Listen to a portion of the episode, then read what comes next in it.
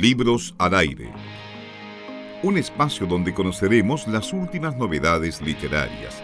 Entrevistaremos a escritores destacados, recordaremos los clásicos de siempre y mucho más. Como les adelantaba al principio del programa, estamos al teléfono con Pablo Simonetti.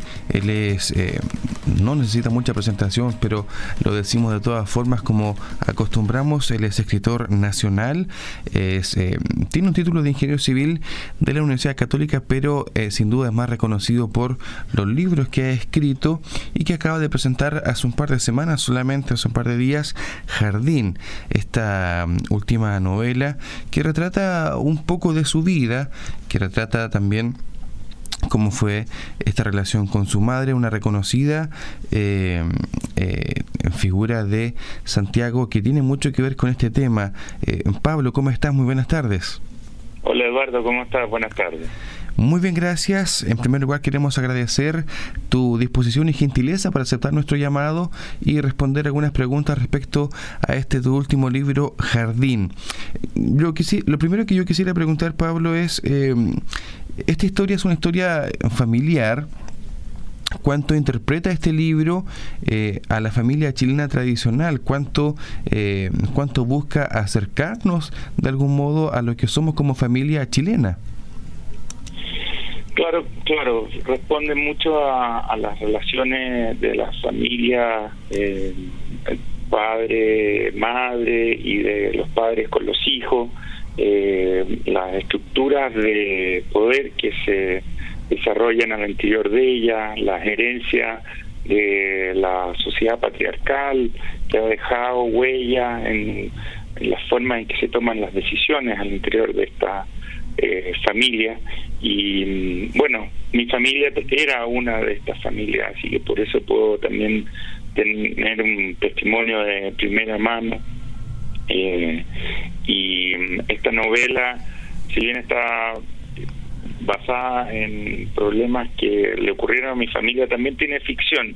Lo que yo hago es autoficción, es decir, tomo los problemas que vivió mi familia, el entorno sociocultural y temporal de mi familia, pero la, cómo está desarrollada la novela está desarrollada como ficción, hay personajes ahí que no responden necesariamente ni a mi hermano, ni a mí, ni a mi madre, eh, sino más bien están puestos y perfilados para mostrar mejor el conflicto, ¿no? Este conflicto de, decisión que tienen que tomar ellos frente a una situación tan difícil como que una inmobiliaria viene a comprar todo el barrio donde está la casa familiar donde vive la madre ya viuda de tres hijos. Eh, esto para que quede claro que no es una novela autobiográfica. Es, autobiográfica, por eso yo le llamo auto, autoficción, porque la parte de auto es autobiográfica. Y la parte de ficción es de ficción, es decir, uno le agrega elementos nuevos, eh, cambia otras cosas, no sé, por decirte, nosotros somos una familia de cinco hermanos y la novela es una familia de tres hermanos. Eh, y, así sucesivamente hay una serie de cosas que cambian y uno lo hace por una parte para liberarse del poder familiar, ¿no? Porque el poder familiar finalmente te puede terminar de meter dentro de una camisa de fuerza sin poder decir lo que quieres decir. Y y por otra parte te permite perfilar mejor lo que quieres decir con más verdad incluso. Eh,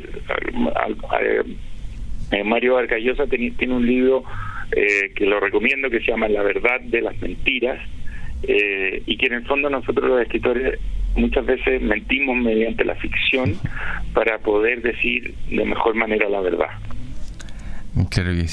Pablo, a propósito de este tema familiar, eh, ¿cuán complejo o cuán sencillo es, no lo sé, escribir una historia basada en, eh, en este tema, basada en una relación, en una construcción familiar, considerando eh, dos aspectos. Primero, que es tu propia familia y segundo, que como lo vemos hoy, la familia ha cambiado de manera profunda en nuestra sociedad. Ya no somos como la familia de hace 20 o 30 años atrás, sino que hay distintos tipos de familias actualmente.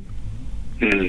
Pero igual hay reminiscencias, ¿no? De esa estructura familiar patriarcal que comentaba. Sí, sin duda. Eh, y todavía se arrastran y influyen en la vida diaria de las personas y, y, esta familia a la que yo represento en la novela es una familia que podríamos decir tiene situaciones que representan el mundo de hoy. Uno de los hijos es gay, eh, la madre tiene independencia económica, y, pero aún así hay ciertos fantasmas que están flotando sobre, no sé, pues, el, poder del hombre, el poder del hijo mayor, eh, la influencia de la iglesia, todos temas que aún están muy presentes en nuestras vidas. Y mm, como te decía, no es tan complicado, eh, o sea, es, es, muy rico y complejo escribir sobre una familia y, teniendo uno testimonio de primera mano, como te decía, sobre, sobre esa experiencia familiar, eh, porque mm, eh, diría yo que las familias son siempre un retrato del país donde donde están esas familias no es un, te da una muy una muy buena imagen del periodo histórico eh, el entorno familiar la historia la vida privada los, de los mundos eh, y esto ha sido también historiográficamente estudiado da mucha luz sobre los, los fenómenos macro de la sociedad. Eh, y por otra parte uno tiene el detalle y, el, detalle vivificante, como el que da vida a tu historia, que permite que esto se, se haga verosímil y, incluso que produzca que los lectores se puedan identificar con esta historia. Entonces, no te diría que es que hay mucha riqueza en escribir sobre la familia y uno tiene esta posibilidad de hacer ficción como para no tener que estar eh, sometido a, a, someter a la familia a situaciones muy incómodas. Por otra parte, uno se hace preguntas que son inevitables, ¿no? Y me parece que un escritor con pudores como un tenista que no tuviera su brazo diestro, que le hubieran amputado su brazo diestro, o sea, eh, los escritores indagamos en nuestra intimidad y en nuestras vidas para dar con, ciertas verdades, con ciertas historias que, que comprometan la sensibilidad del lector. Estamos conversando a esta hora con Pablo Simonetti, autor del libro Jardín, su última publicación. Y tú lo señalabas, Pablo, a propósito de los lectores que se sienten involucrados e identificados con este libro, pese a ser una novela breve, una novela que uno pudiera leer en, muy poco tiempo, es bastante profunda. Y el jardín aquí representa una metáfora que es eh, bien sentida y tal vez, me consta de hecho, es lo que más eh, eh, tiene representación en los lectores, porque de algún modo en representación este lugar de arraigo, este lugar que nos eh, lleva, nos devuelve a veces al pasado. Y cómo, cómo se ve o cómo se analiza este tema del arraigo, la pertenencia versus lo que vemos actualmente con la economía de mercado donde parece que lo, lo, lo in o lo de moda es más bien ser parte de un mundo más global que de una pequeña porción. Claro, bueno, una de las razones de titular la novela Jardín y titularla con minúscula era para traer a la imaginación del lector ese lugar de arraigo, de pertenencia, eh, que todos en de una forma o de otra, aunque no hayamos vivido en un departamento, igualmente siempre hubo por ahí un jardín, una plaza, un lugar eh, que nos hizo sentir y experimentar ese arraigo ¿no? a la tierra, al verde, a, las plantas.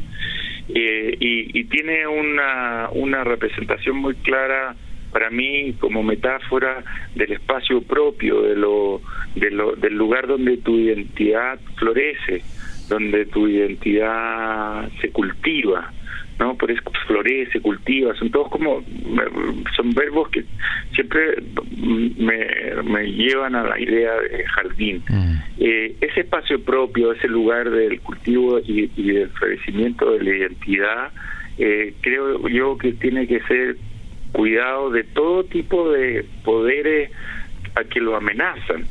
Por mucho tiempo existía esta idea de que la amenaza de, del espacio propio provenía del Estado, ¿no? El estatismo, eh, el, el, dirigismo estatal eh, propio de las dictaduras comunistas o fascistas.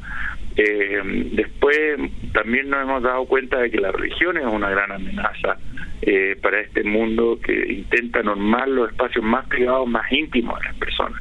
Eh, en vez de, estimular la espiritualidad, parecían querer colarse hacia el interior de las habitaciones de las familias y de las parejas, hasta incluso querer normar la forma en que llevan sus relaciones íntimas.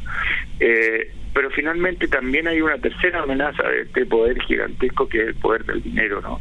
Y, y el capitalismo, eh, a pesar de ser en estos momentos aparentemente la única solución que, se, que, encontramos como, sociedades para, para desarrollarnos, eh, el capitalismo también amenaza el espacio íntimo de las personas porque intenta volver líquida eh, en dinero la, la, identidad de las personas, el lugar de arraigo de las personas, este lugar propio. Y yo creo que esto no tiene precio no tiene un, no hay no hay valor no hay no hay eh, no hay no, puede no tiene un sentido económico porque es algo que está apegado al espíritu. Entonces cuando nosotros empezamos a transar nuestro espíritu nuestra identidad nuestro espacio propio en dinero eh, finalmente bueno nos desarraigamos y al desarraigarnos al desarraigarnos nos abandonamos a nosotros mismos. Eh, y al abandonarnos a nosotros mismos creo que la posibilidad de una vida medianamente contenta es imposible o sea, es, inalcanzable. Así que ese, ese creo yo que es uno de, las miradas que a mí me motivó, que, que claro, decimos, bueno, las transacciones inmobiliarias son algo tan propio de la, de la vida capitalista que nos toca vivir, pero una cosa es una transacción inmobiliaria cuando una persona le compra la casa a la otra para irse a vivir esa casa y así, pero no contábamos con estos grandes operadores inmobiliarios que finalmente arrasan con la vida de los barrios, arrasan con la vida de la familia, arrasan con la memoria de la familia. Me, me acuerda de un texto que leyó eh, eh, Coetze cuando vino a Chile, eh, donde él eh, visitaba una comarca donde había vivido de niño y que era una comarca de granjas pequeñas donde la gente criaba sus animales y cultivaba sus propias comidas y había trueque. Esa era la manera que tenían de relacionarse. Entonces había uno que se dedicaba más a los huevos y otro que se dedicaba más a la hortaliza. Y así esa vida era una vida que él recordaba como algo feliz y, y, con, y con una estructura de identidad de cada familia muy propia. Mm. Eso en Sudáfrica, después de grande había pasado por estos campos. Estos campos estaban todos plantados con un mismo grano y ya no quedaba ni una parcela, sino que era solo una gran extensión de miles de hectáreas de un mismo grano que crecía. Esto mismo está empezando al interior de las ciudades mm. y eso creo yo que le resta identidad a las ciudades, a los barrios, pero más peligrosamente todavía le resta identidad a las personas.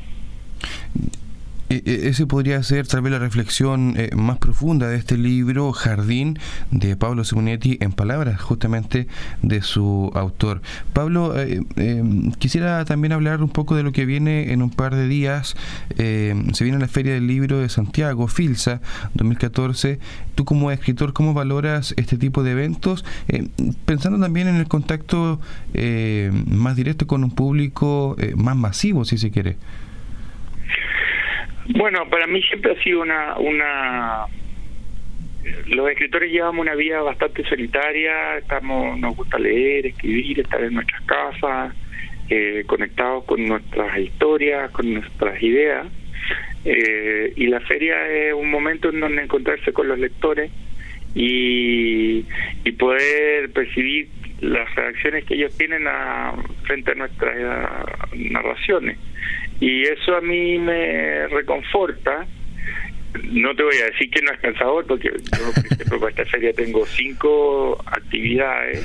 Una presentación de jardín que es el miércoles 5 de noviembre a las 6 de la tarde, que es el Día de la Mujer, además, entonces las mujeres entran gratis ese día. Eh, voy a conversar con Elisa de Chuel Casó. tengo otras cuatro presentaciones eh, con distintos escritorios y de distintos temas, y además de eso firmo mucho firmo, la gente se acerca al, al stand donde voy a estar yo, que es el grupo editorial Penguin Random House, al cual pertenece Alfaguara, que es mi sello, eh, y ahí la gente, bueno, te va a pedir la firma y conversa contigo y a lo, a largo, a, lo largo de un, después de un día largo de fin de semana, eso puede ser extenuante, pero también es reconfortante y cuando termina la feria yo quedo con una sensación de compañía de, que no estoy haciendo esto solo. Y eso es bien importante porque cuando te pasa la mayor parte de la, de la vida solo escribiendo y no sabes para quién estás escribiendo, eh, hay algo que se vuelve demasiado etéreo.